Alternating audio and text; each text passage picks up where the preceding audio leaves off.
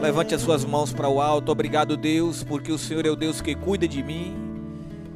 O Senhor é o Deus que cuida de nós. Deus tem cuidado de você.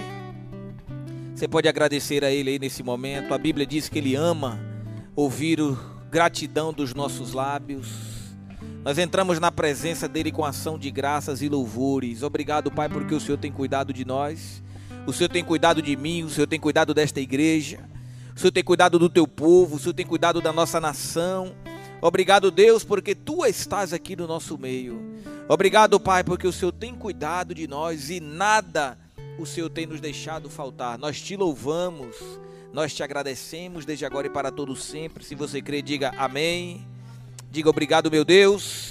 Abra sua Bíblia aí em Provérbios, capítulo de número 24. Eu quero falar com vocês nessa noite sobre vencendo o desânimo vencendo o desânimo. Provérbios, capítulo de número 24. Você vai abrir a sua Bíblia lá no livro dos Salmos, que está exatamente no meio da Bíblia. E você vai voltar um livrinho só, desculpa, um livro depois. Um livro depois do livro dos Salmos é o livro de Provérbios, capítulo 24. Eu não vou ler, eu vou apenas citar, porque é um texto bastante conhecido a versão que eu trago comigo diz assim: Se te mostrares ou se te mostras fraco no dia da angústia, quão pequena é a tua força. Se te mostras fraco no dia da angústia, quão pequena será a tua força. Amém? Vamos orar?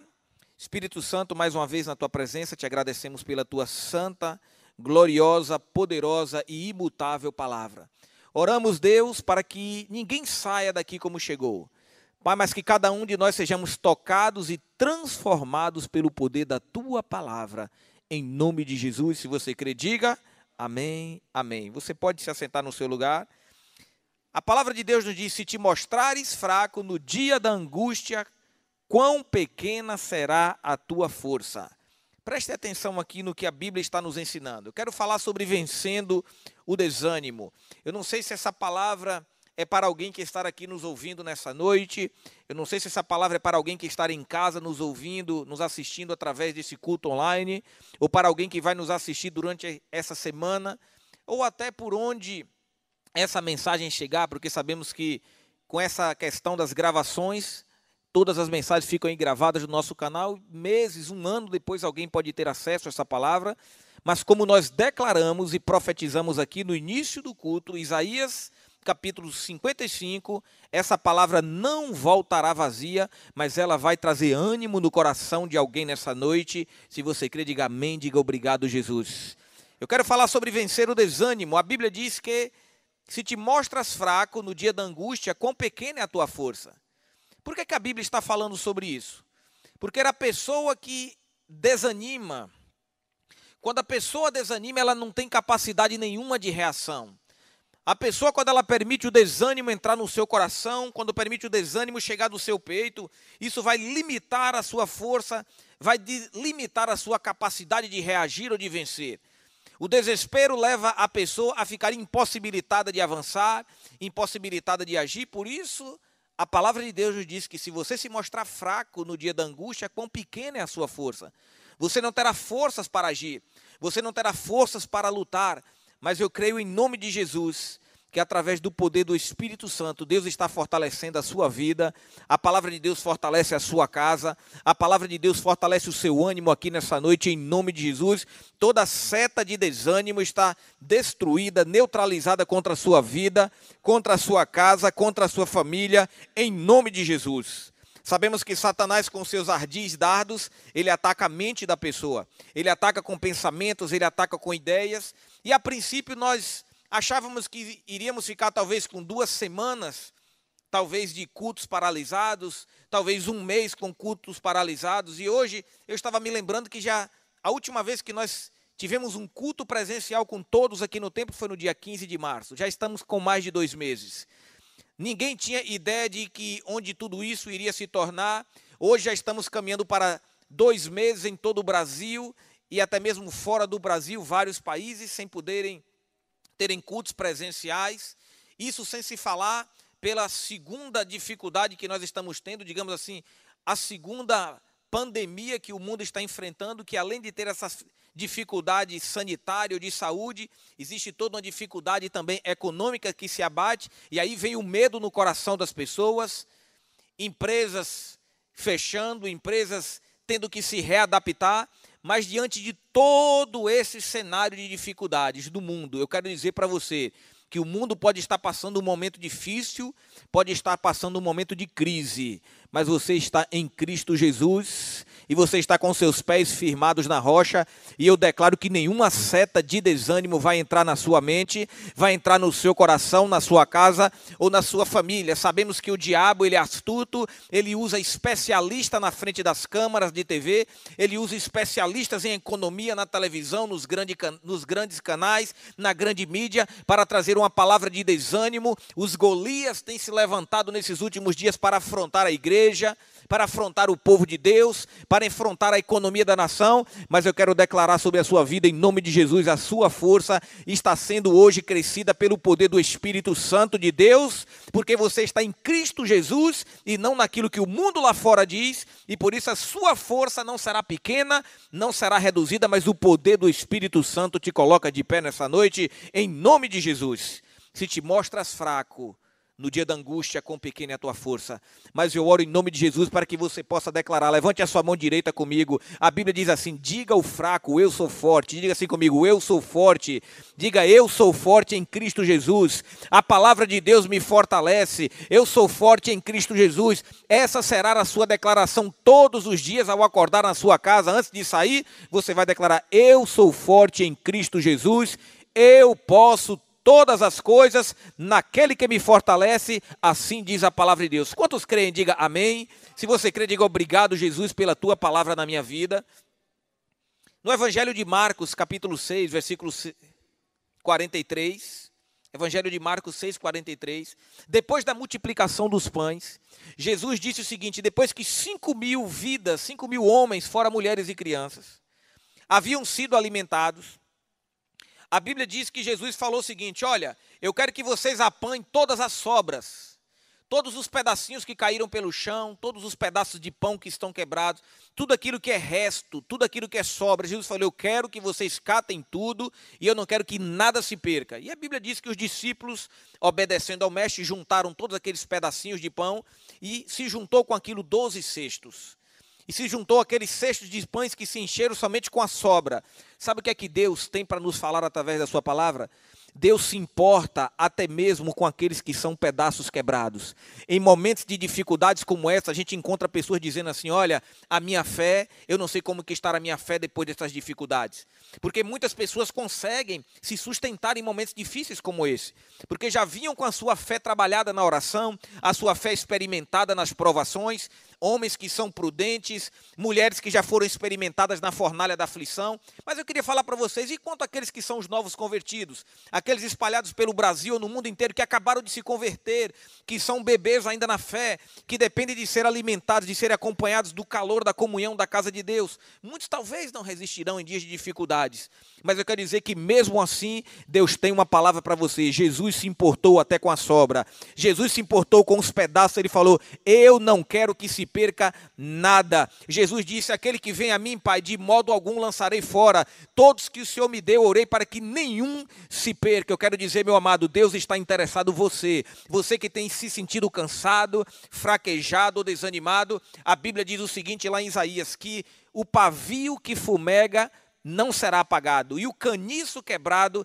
ele não desprezará. Sabe o que, que Deus está dizendo lá em Isaías? Que aquele que já está abatido, aquele que estará cansado, essa pessoa que está passando dificuldade, este homem que talvez está tendo que fechar a sua empresa, o seu negócio, esse pai de família que talvez perdeu o seu emprego, essa pessoa que não vê perspectiva, que já se passaram dois meses e nós ainda não temos data de quando teremos o nosso culto presencial ou por qualquer que seja, talvez o seu medo ou sua preocupação, eu quero lhe dizer nessa noite que o pavio que fumega não se apagará. Imagine aquele pavio que já está no final, já está se acabando, não tem mais nada o que queimar, não tem mais nada para gastar. Essa pessoa que está quebrada, essa pessoa que passou essa prova, essa pessoa que está desanimada agora olhando para um lado, para o outro, dizer: "Deus, eu não consigo enxergar a saída. Quando que tudo isso vai passar, mas Deus fala para você dessa noite: eu não quero que se perca nada. O Senhor te acha e o Senhor dará ordem aos seus anjos para te achar, para te encontrar, para que nada se perca. Ele te chama para a presença dele nessa noite. Ele está olhando por você.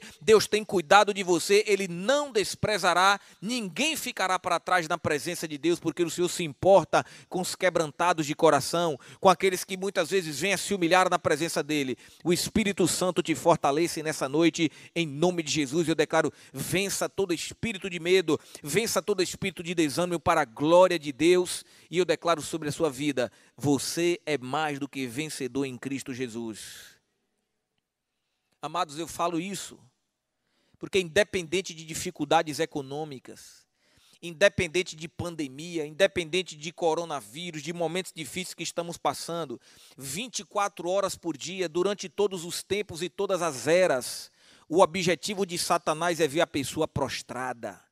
O objetivo do diabo é ver a pessoa caída, é ver a pessoa sem esperança, é ver a pessoa se desistir dos seus sonhos, dos seus projetos, é ver a pessoa chegar à conclusão e dizer: para mim não tem mais jeito, para mim não tem mais saída. Quantas pessoas, quando chegam no momento do fundo do poço economicamente, pessoas que chegam talvez passar dificuldades financeiras, elas perdem a esperança da vida.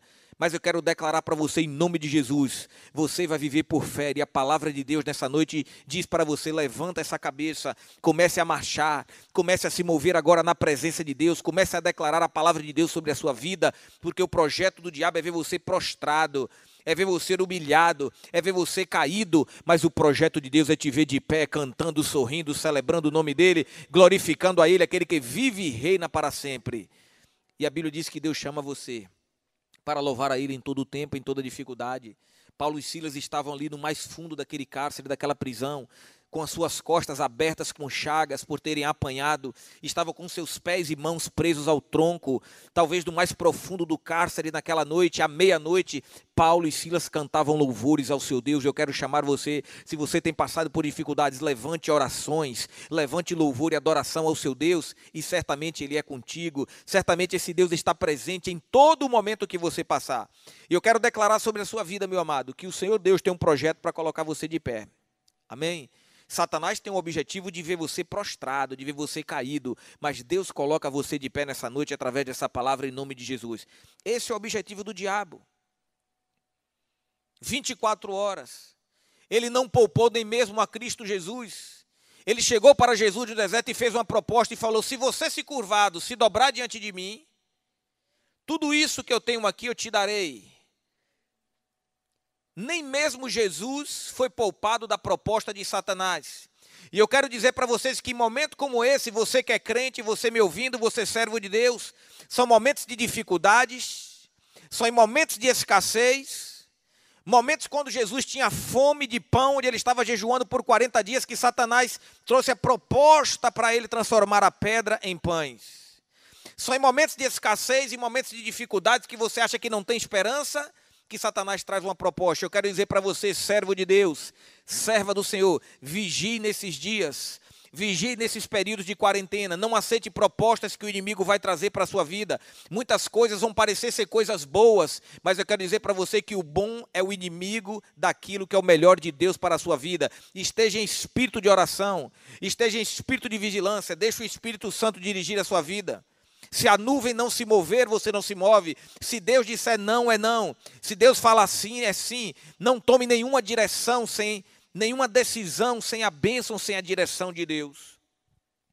Porque Satanás não poupou nem mesmo a Jesus e falou: Tudo isso te darei se prostrado me adorares. Eu quero dizer o seguinte: quando as pessoas começam a fazer as coisas da maneira que o diabo quer e não da maneira que Jesus determinou na sua palavra, Satanás tem muitas recompensas para essa pessoa.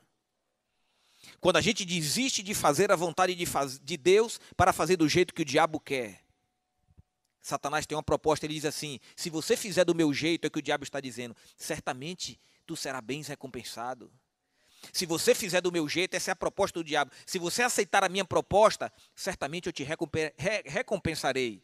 Tudo isso eu te darei.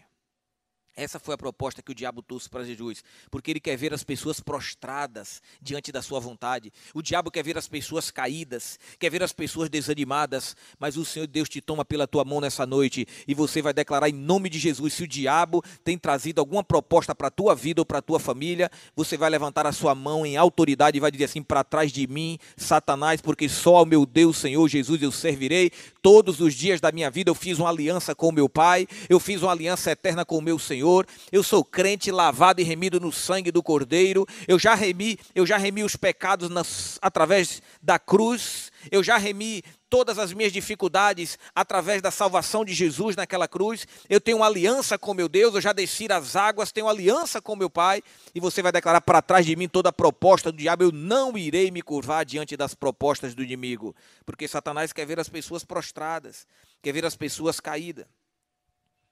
Tudo isso te darei, se dobrares diante de mim e se me adorares.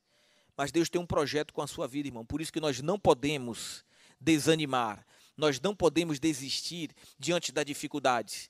E eu declaro que todo desânimo seja quebrado. Você é mais do que vencedor. Vença todo desânimo e declaro mais em nome de Jesus. Cada pessoa me ouvindo aqui nessa noite, você receberá uma unção de ousadia, de coragem e fé. Você vai ser usado, a sua boca vai ser usada essa semana, não sei para quem, através do telefone, através de um contato do WhatsApp, através de um encontro que Deus vai preparar você encontrar ou rever essa pessoa, uma pessoa que está desanimada, uma pessoa que está cabisbaixa, uma pessoa que está pensando em desistir, uma pessoa que Satanás já jogou no chão e agora está pisando no pescoço dessa pessoa, mas Deus vai levantar você numa ousadia, numa autoridade, você vai dizer: Meu filho, minha filha, não temas, porque o Senhor é contigo, não temas, porque o Senhor teu Deus é contigo por onde você andar, Ele está contigo nessa fornalha, Ele está contigo nessa aflição, nessa dificuldade. Não temas, porque o teu Deus é contigo. Eu declaro essa unção sobre a sua vida, se você crer, receba essa unção como fogo sobre a sua vida, você será boca de ânimo na vida de alguém, Deus vai usar você para neutralizar aquela palavra de desânimo que entrou no coração e na mente dessa pessoa,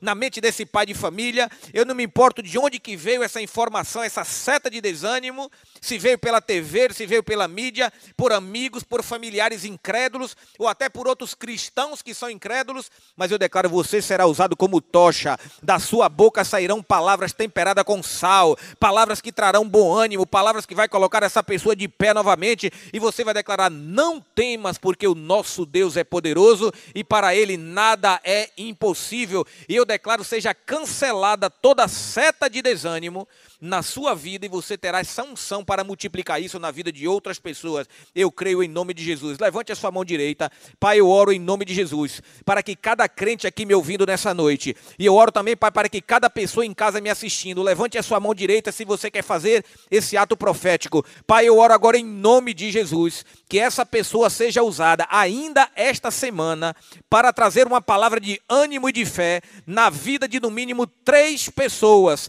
Pai, eu não sei se através através de um telefonema como o Senhor irá preparar este encontro. Mas eu oro, Pai, em nome de Jesus. Essa pessoa irá identificar automaticamente o espírito do desânimo tentando destruir a vida daquele homem, daquela mulher, daquele jovem, mas da sua boca sairão palavras de autoridade, palavras de fogo, palavra com ânimo, palavras que irão levantar o cansado e o abatido. Eu declaro sobre a sua vida aquilo que está em Isaías: o Senhor é o teu Deus que coloca palavra que levanta o cansado. O Senhor é o Deus que coloca palavra na sua vida que levanta o ânimo daqueles que estão abatidos e daqueles que estão cansados. Receba essa unção no nome de Jesus. Se você crê, diga amém.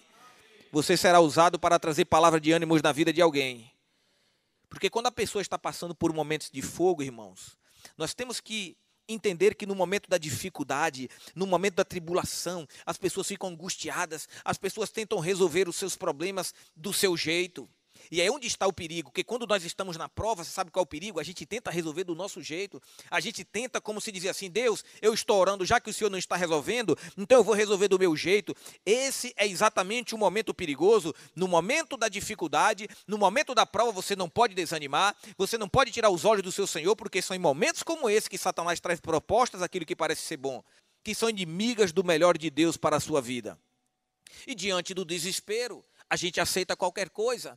Provérbios fala o seguinte: a alma farta pisa o favo de mel, mas para a alma faminta todo amargo é doce. O que é que Salomão está dizendo com isso? Quando você está farto de Deus, você está cheio da palavra de Deus, não é qualquer coisa que você aceita. Quando você tem Deus na sua vida e Satanás vem com um propósito, você fala para trás da cruz, Satanás, porque eu não aceito. Quando você está cheio de Deus, você está se alimentando da palavra, você está cheio da presença de Deus, o diabo vem com propostas pela direita, com propostas pela esquerda, mas você está sempre cheio de uma palavra de unção para dizer não às propostas do diabo.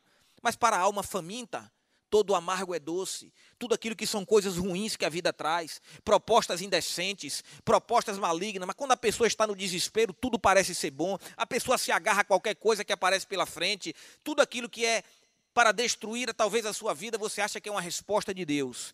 Mas eu quero declarar sobre a sua vida em nome de Jesus se você crê, receba também no seu lugar. Receba uma unção do discernimento espiritual. Receba uma unção. Eu quero declarar, Pai, que a partir desses dias a tua igreja está recebendo uma unção do discernimento espiritual. Não é tudo aquilo que você aceita, não é tudo aquilo que reluz que é ouro, não é tudo aquilo que parece ser bom que é vontade de Deus para a sua vida, mas o Espírito Santo vai te guiar a toda justiça, a toda decisão. Ele irá conduzir você pelo caminho do deserto. Se você crê, diga obrigado, Jesus Jesus. E o momento da prova, irmãos.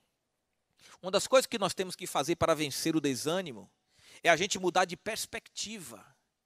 É a gente começar a olhar as coisas por um ângulo diferente.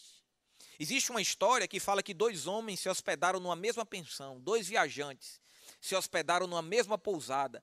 E essa pousada tinha um quarto, ficava um do lado do outro do primeiro andar.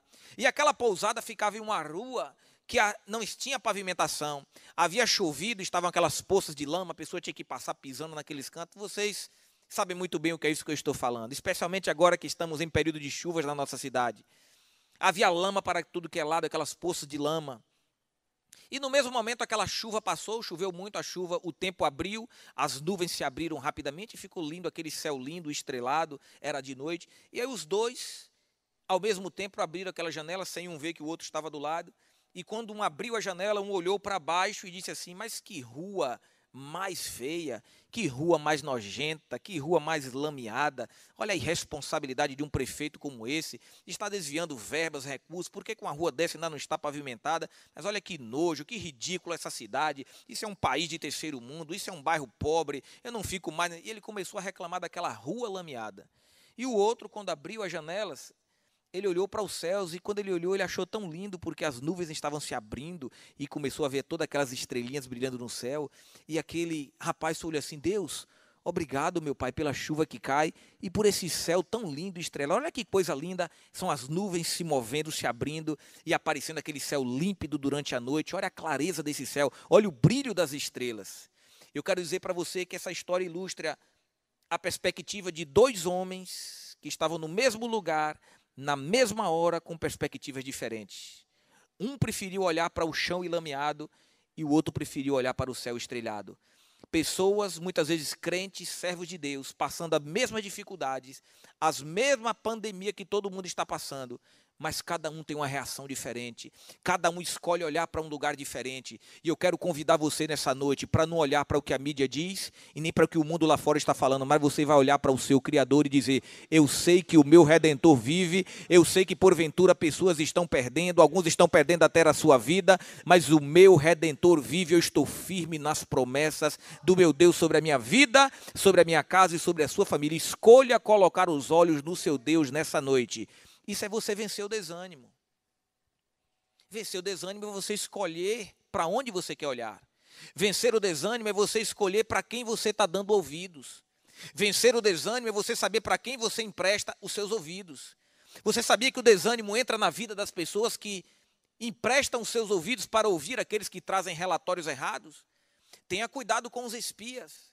Os espias de Moisés estavam debaixo de uma, de uma promessa, mas quando eles retornaram de espiar a terra, eles trouxeram um relatório de que era impossível conquistar aquela terra, de que tinha gigantes demais na terra e que não tinha como entrar lá. E a Bíblia diz que por causa desse relatório de desânimo, que toda a multidão levantou a voz e chorou com grande voz. Imagina aquele choro em alta voz e bom som naquela noite. Aqueles relatórios trouxe desânimo na vida daquela multidão de milhões de pessoas que estavam acompanhando Moisés. Somente dois homens tiveram boas perspectivas. Quem foram eles? Josué e Caleb. Eles disseram: Não, mas nós vamos ter bom ânimo, porque se o Senhor prometeu, ele é fiel para cumprir. Não importa o tamanho do gigante, não importa o tamanho dos desafios, mas eu irei vencer em nome do meu Deus. Isso é vencer o desânimo. A sarça, quando ela estava ardendo ali em Êxodo capítulo 3, a Bíblia diz que o fogo, ele queimava a sarça. A sarça ardia em fogo, mas ela não se consumia. A sarça não era consumida. Moisés estava ali sendo ministrado por Deus e pelo Espírito Santo. Eu quero dizer algo para você na sua vida. Mas se porventura existisse no caule daquela, daquele arbusto ou daquela sarça algum tipo de bactéria, qualquer tipo de mosquito, qualquer tipo de lagarta, o que quer que seja que estava ali de nocivo no caule ou nas, nos ramos ou nas folhas, eu não sei, daquela sarça, que às vezes a gente olha para uma árvore a gente não vê nada, mas quando você vai se aproximar, você olha aqui por debaixo da folha, tem uma sedazinha branca, tem um bichinho ali por debaixo da folha. Quando você vai chegar bem de perto, na, na, no caulezinho, nos ramos de uma plantinha, você vê que tem aqueles, aqueles insetos tão pequenininhos que estão andando ali que você não consegue ver. Eu quero dizer que quando a sarça estava ardendo ali, Deus falando com Moisés, esse fogo santo, ele consumiu tudo aquilo que estava na sarça. Ou de bactéria, ou de mosquitos, ou de é, do que quer que seja, mas não consumiu a sarça. Sabe o que é que eu quero dizer para a sua vida? Que nós temos que nos alegrar e ter perspectiva, talvez em momentos de dificuldades. Essa palavra que você tem que levar de ânimo na vida das pessoas, no momento que o fogo de Deus está soprando nas nossas vidas, momentos de escassez, momentos de tribulação, momentos que a figueira não está florescendo, momentos que a gente não sabe o que será do amanhã. O fogo de Deus está queimando a sua vida, sabe por quê? o fogo de Deus é para queimar tudo aquilo que está destruindo a vida do crente. O fogo de Deus, ele consome, ele devora aquilo que está consumindo a vida daquela planta, mas não devora a planta. O fogo de Deus, em momentos de dificuldades nesses dias, é para queimar e destruir tudo aquilo que está devorando, que vinha consumindo a vida do crente. As tribulações, as dificuldades, como eu preguei aqui domingo passado, você pode assistir essa mensagem, estar aí no nosso canal, que a, a tribulação produz. O apóstolo Paulo fala, a tribulação ela produz. Está lá em 2 Coríntios capítulo 4, a partir do verso 18. A tribulação ela produz coisas boas. Por quê? Ela produz primeiro perseverança, depois de perseverança, ela produz experiência e maturidade na vida do crente. E por último, ela produz esperança. Então, dificuldades produzem coisas boas na sua vida, tribulações. Quem está com Deus aqui? A Bíblia diz que Deus tem cuidado da sua casa, da sua vida e da sua família. E todas as coisas, quem crê, todas as coisas concorrem juntas para o bem daqueles que amam a Deus e que têm chamado. Quem tem chamado aqui Deus? Deus está trabalhando para o seu bem. Todas as coisas estão trabalhando para o seu bem. Esse fogo é para consumir, ou talvez essas dificuldades, ou esse momento de dificuldade. Deus tem permitido para consumir aquilo que tem consumido a vida de muito crente. Pastor, o que é que o senhor quer dizer com isso? Eu explico logo. Tinha muita gente que brincava de ser crente. Mas depois de momentos como esse, talvez não vai brincar mais. Ou seja, essa pandemia trouxe aquela pessoa para o lugar. Momentos de tribulação, momentos de dificuldade, serve para talvez trazer a gente para mais perto de Deus. Mas também o fogo, a gente pode entender que algumas pessoas talvez vão se afastar de Deus ou se esfriar porque vão achar que Deus as abandonou. Pessoas que vão receber uma rasteira do diabo em momentos como esse significa que a tribulação e o fogo também provou para aquela pessoa que ela ainda não estava pronta. O coração dela não estava verdadeiramente ainda no Senhor. Ela ainda não estava com a sua fé totalmente enraizada na rocha que é Jesus. E eu quero declarar, irmão, que essa, esse fogo está queimando aquilo que não servia na vida de muitas pessoas. Muitos cristãos que não vinham orando, talvez agora estão orando mais. Muitos crentes, servos de Deus, que não vinham lendo a Bíblia, agora estão lendo mais a palavra de Deus. Pessoas que não davam importância para cultuar, para estarem na casa de Deus louvando, agora estão talvez sentindo falta. Estão entendendo o que eu quero dizer? Eu quero dizer que momentos difíceis, se você entender, Deus está agindo o tempo inteiro para o nosso melhor. Em todo o tempo, Deus está operando fogo nas nossas vidas para nos purificar e nós sairemos como vasos de honra para servir ao nosso Deus. O ouro é purificado no fogo. Que Deus possa soprar para purificar a sua vida, ensinar grandes lições para que você possa ser um crente maduro, fortalecido pelo Espírito Santo em nome de Jesus. Experimentado, porque a tribulação produz. Fale comigo assim: a tribulação produz. Primeiro, perseverança. Depois, experiência. E por último, a esperança. Olha a tribulação produzindo na sua vida, olha a tribulação produzindo na minha vida. E eu quero falar aqui, para a gente finalizar, sobre, rapidamente, sobre quatro áreas, rapidamente, que você não pode desanimar de forma alguma em momentos como esse. Primeiro, nunca desanime, em primeiro lugar, da oração. Lucas capítulo 18, versículo 1, Jesus começou a contar uma, palavra, uma parábola, Lucas 18:1, sobre a importância de nós orarmos sempre sem nunca esmorecer. Está escrito assim, Lucas 18:1. Jesus começou a contar-lhes uma parábola sobre o dever de orarmos sempre sem nunca esmorecer.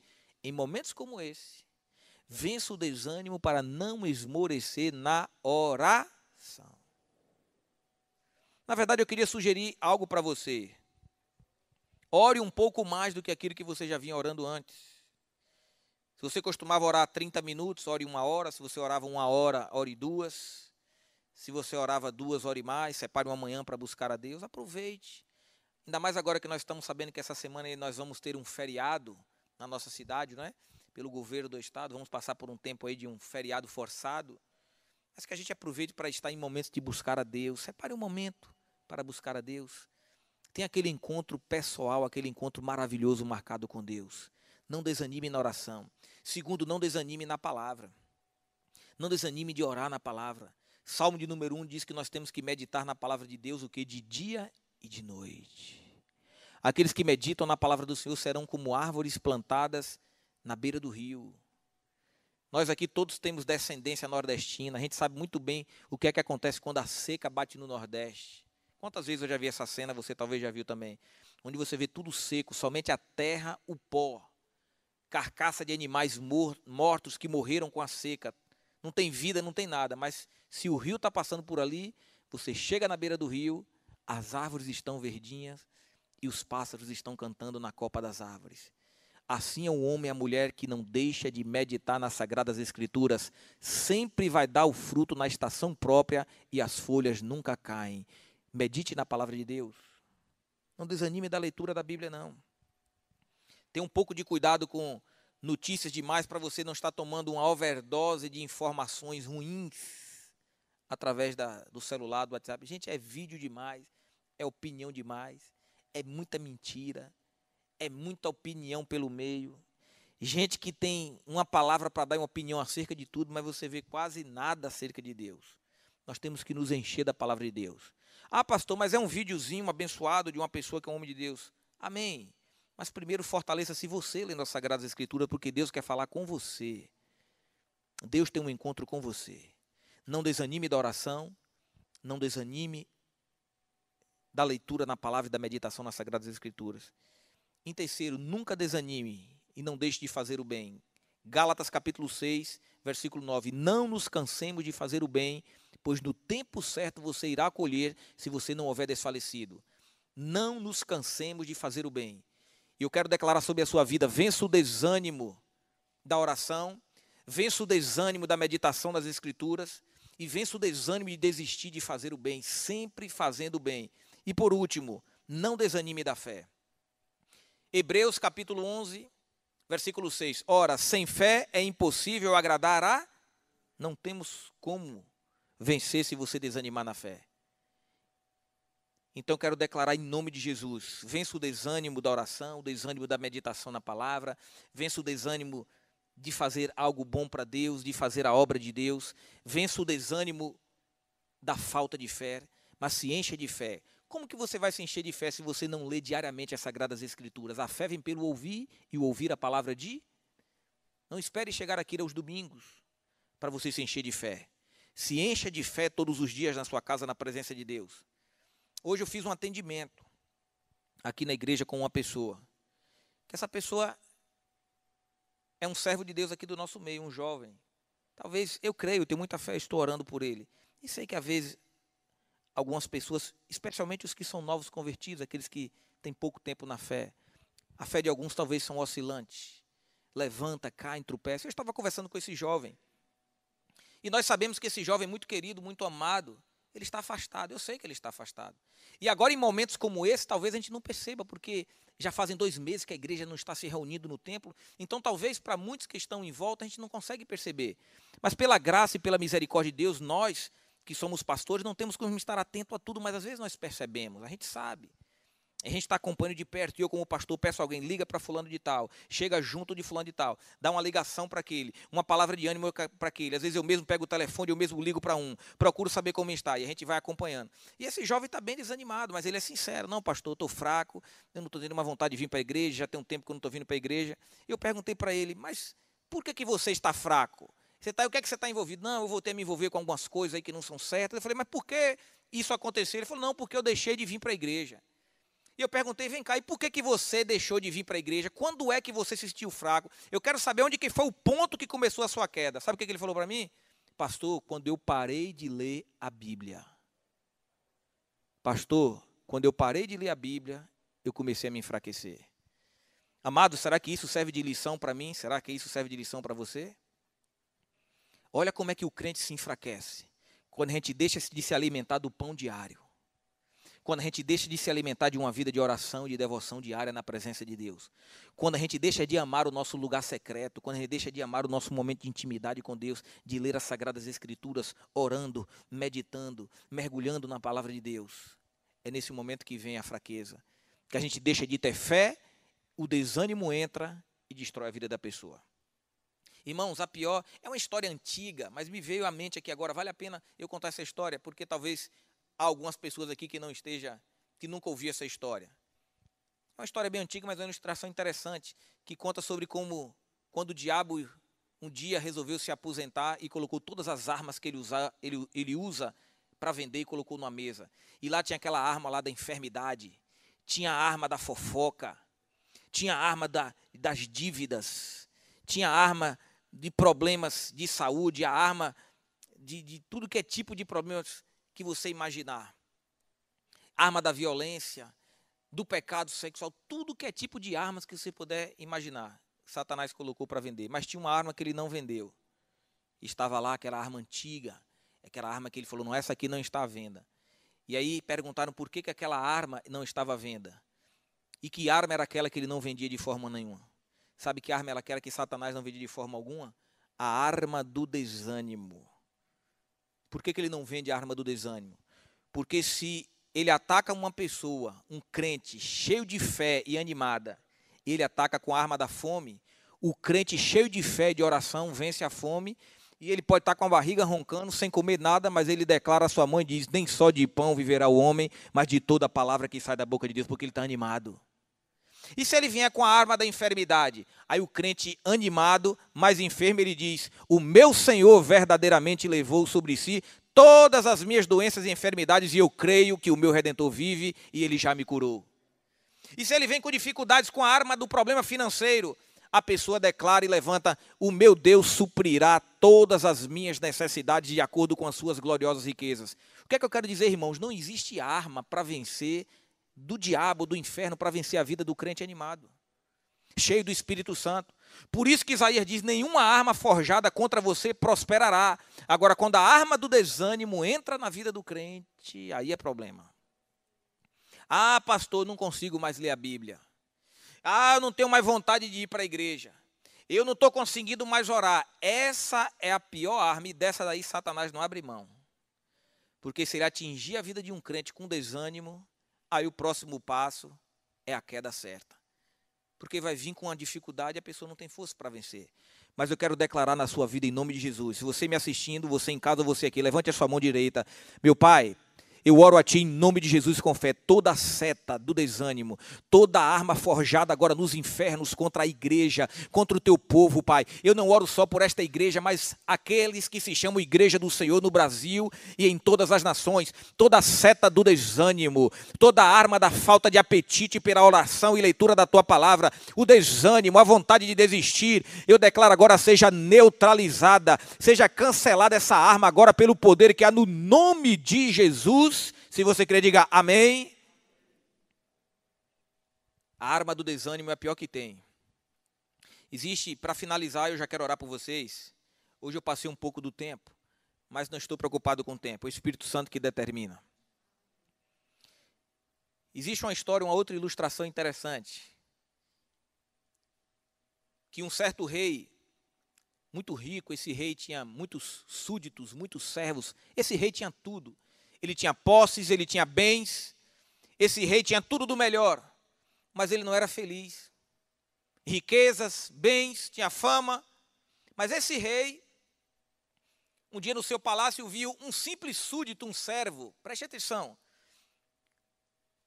de joelhos, com o escovão esfregando o chão e cantando, celebrando, feliz, cantando, assoviando. E o rei ficou encucado com aquilo e mandou chamar um dos seus súditos de confiança e chamou aquele servo de confiança. E ele quis saber, falou: Mas vem cá, eu quero que você descubra por que, que eu sou rei. Eu tenho muitos servos, muitos súditos ao meu dispor, tudo ao meu, à minha disposição. E eu não sou feliz como aquele servo que eu vi lavando o chão. E aquele sábio, súdito do rei, falou assim: Ó oh, rei, sabe por que, que ele está feliz? É porque ele não faz parte do clube dos 99. Aí o rei falou: Clube dos 99? É, ele não faz parte do Clube dos 99. O que é esse Clube dos 99? Aí o súdito do rei sábio falou: Eu vou explicar para o senhor o que é o Clube dos 99. Me empreste aí, eu quero que o senhor me dê um saquetel com 99 moedas de ouro. Você vê que aquele servo que trabalhava lá lavando o chão, com, por mais que ele tivesse suas economias, ele não tinha nenhuma moeda de, de ouro para guardar em casa. E o rei havia conversado com ele. Por que, que ele era tão feliz? E aquele súdito lavando o chão falou: Ó oh, rei, eu sou feliz porque eu tenho bastante para comer em casa, eu trabalho, eu consigo sustentar a minha família, eu tenho um teto para que me cobre, eu tenho uma casa, eu tenho uma família, então eu sou feliz. E aí, quando o rei foi consultar esse outro amigo, esse súdito, por que, que aquele servo era tão feliz, mesmo tendo tão pouco, ele explicou que era porque ele não fazia parte do clube dos 99. E ele pediu ao rei: me empreste um saquetel com 99 moedas de ouro que eu vou te explicar o que é o Clube dos 99. E aí ele colocou uma, na porta da casa daquele servo, feliz, que andava cantando no palácio, colocou um saquetel com 99 moedas de ouro. Quando aquele cara abriu a porta, não sabia o que era, pegou o saquinho, levou para dentro de casa, colocou em cima da mesa e ficou feliz que aquilo era como acertar na loteria. Ele começou a contar. Cada moeda daquela valia muito de ouro. E ele começou a contar. Quando ele contou, chegou a 99. E ele achou estranho porque tinha 99. Ele falou, rapaz, só pode estar tá faltando um. Ele voltou, procurou em volta na porta de casa, será que não caiu um? Ele voltou, contou de novo, deu 99. Contou uma terceira vez, deu 99. Ele falou, não é possível, será que caiu alguma? Será que eu perdi alguma na contagem? E ele começou a ficar impaciente, falou, não é possível, porque que tem 99 moedas? Era para ter 100 aqui, para ficar um número arredondado, só está faltando uma para fechar 100. Será que não erraram na conta? Não está faltando uma? E depois daquele dia, aquele servo, ele começou a viver a vida perseguindo para juntar dinheiro para comprar somente mais uma moeda de ouro para que ele juntasse a coleção dele para ele passar a ter 100 moedas de prata. E a partir daquele dia, o rei agora começou a observar que aquele homem já não cantava mais no palácio, já não estava mais feliz, porque agora ele entrou para o clube dos 99. Sabe o que é o clube dos 99 que a gente entra para fazer parte? É quando Deus já deu tudo o que você tem para viver uma vida plena, uma vida de paz, uma vida feliz. Mas nós estamos sempre procurando por aquela moeda que nós ainda não temos. Nós nos esquecemos da 99 que Deus já nos deu. E amados, eu quero que vocês prestem atenção a uma coisa. Eu quero trazer uma palavra de ânimo para você aqui nessa noite. Sabe o que é? Jesus falou: Não quero que vocês se alegrem por ter demônios que fogem ao meu nome. Jesus falou: Não quero que vocês se alegrem por pregar bem. Eu não quero que você se alegre por orar e uma pessoa ser curada. Não se alegre por nada disso. Jesus falou, por o meu poder está operando na sua vida. Mas Jesus falou, quero que você se alegre. Sabe por quê? Por ter o seu nome escrito no livro da vida. Você é salvo. Você vai morar para todo sempre na eternidade com aquele que vive e reina para todo sempre. Não deixe Satanás iludir você, fazendo você olhar para essa moeda que está faltando aquilo que você ainda não tem. Se alegre com a salvação que Deus te deu na sua vida. Você pode dizer amém. Você pode dizer obrigado, Jesus. Eu me alegrarei na tua salvação. E isso é uma pura verdade. O clube dos 99 já aconteceu comigo. Eu me lembro quando eu morava nos Estados Unidos. É um país onde você tem acesso às coisas materiais com mais facilidade. Cada esquina que você chega tem uma plaquinha escrito: estamos aceitando gente para trabalhar. Oferta de emprego. Não estou falando de agora. Milhões de desempregados estão tá passando por uma fase difícil, mas é uma pandemia. O mundo inteiro está passando por isso. Mas daqui a pouco eu creio as coisas vão decolar de novo por lá e por aqui também. Dias melhores estão vindo para a nação brasileira pelo poder do sangue de Jesus, porque é promessa de Deus. Israel é a terra prometida, o Brasil é a terra da promessa. O Brasil será um país que vai enviar missionários pelo mundo inteiro, pastores e missionários. É a promessa de Deus, haverá uma grande colheita nessa nação. Se você crê, diga amém. No tempo que eu morava lá nos Estados Unidos, eu vim uma vez para o Brasil. E quando chega no Brasil, às vezes lá, talvez distante da família, eu tinha acesso a coisas materiais. Nunca tive acesso a tantas coisas materiais como no período que eu morei nos Estados Unidos, com facilidade. Não com facilidade assim tão fácil, né, irmãos? Mas os irmãos estão entendendo o que eu quero dizer. Um país próspero, emprego, você compra suas coisas, rapidinho você compra um carro, rapidinho você vai conseguindo ter suas coisas. E um dia eu cheguei no Brasil, vim visitar a família, quando eu cheguei ali no aeroporto de Salvador, tinha esse pessoal fardado nessas empresas que são terceirizadas, que prestam serviço para o aeroporto. O cara estava dentro do banheiro, meu irmão, limpando o banheiro do aeroporto. Quando eu cheguei, né, um voo internacional, um voo muito longo, você chega ali totalmente cansado. Geralmente, quando você sai de um voo, a primeira coisa que você faz é ir ao banheiro. Quando eu cheguei ali cedo, aquele voo geralmente chegava cedo, estava entrando no banheiro, meu irmão, mas estava um mau cheiro horrível dentro daquele banheiro. Um mau cheiro terrível no banheiro de Salvador. E você já começa a comparar, né? Estados Unidos, país de primeiro mundo, Aí você chega no Brasil e já começa a ter um encontro com outra realidade. Aquele mau cheiro terrível. E lá estava um carinha fardado com aquela roupa de empresa terceirizada, com aquele pano de chão, lavando o chão, passando o pano, cantando, assoviando e dançando o pagode, as músicas da Bahia. Não sei o que lá, e cantando, ia para lá, ia para cá, e dançando e gingando. Eu falei, olha só a diferença, meu amigo. Eu passo o tempo inteiro nos Estados Unidos, eu vejo o cara passando do meu lado com carro importado, carro de não sei o que lá. Lá é tudo carro popular, viu? Toyota Corolla lá é popular.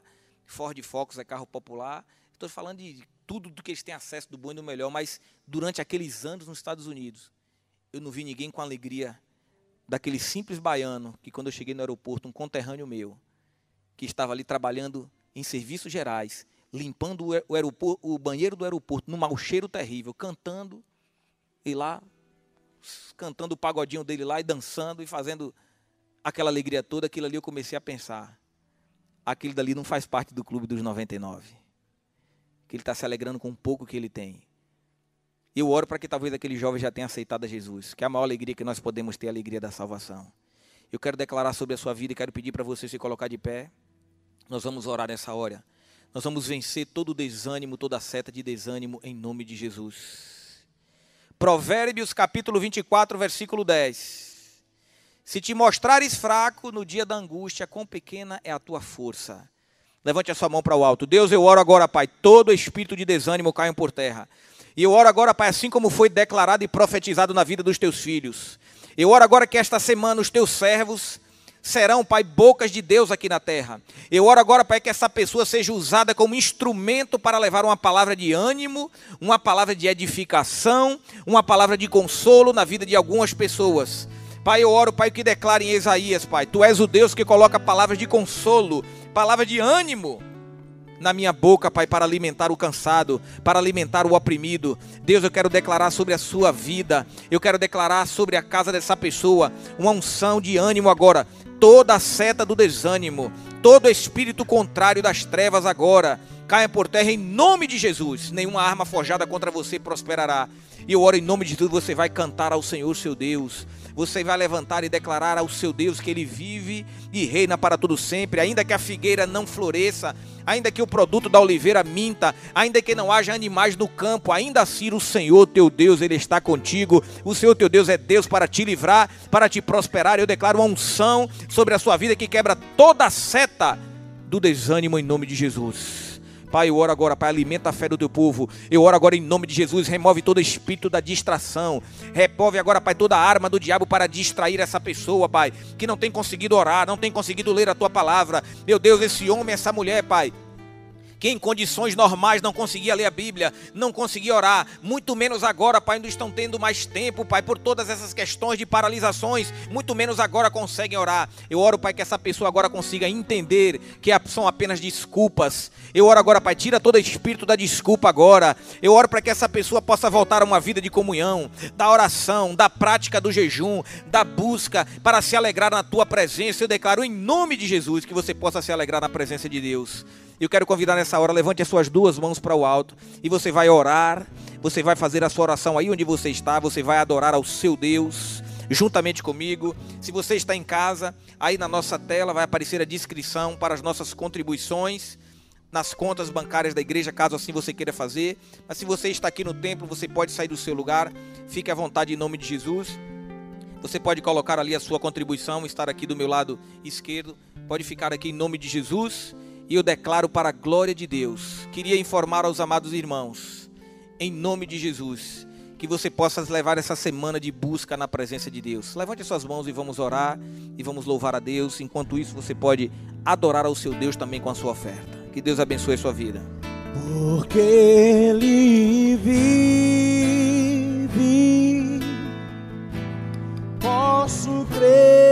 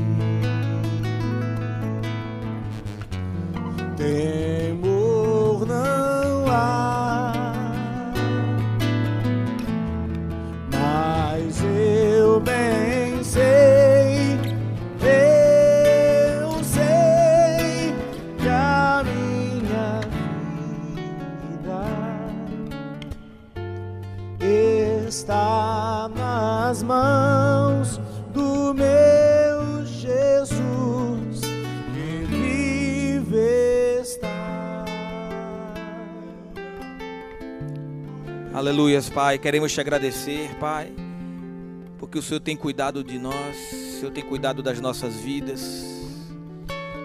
E eu te agradeço, Pai, porque o Senhor nessa noite destruiu toda a seta de desânimo no coração do teu povo, na igreja Gera Vida eu oro, Pai, agora cada lar, cada família, especialmente os nossos irmãos, ó Pai, aqueles que talvez por uma condição de saúde, por uma limitação, Pai, não podem estar conosco cultuando, que o Senhor venha fortalecer a cada um agora.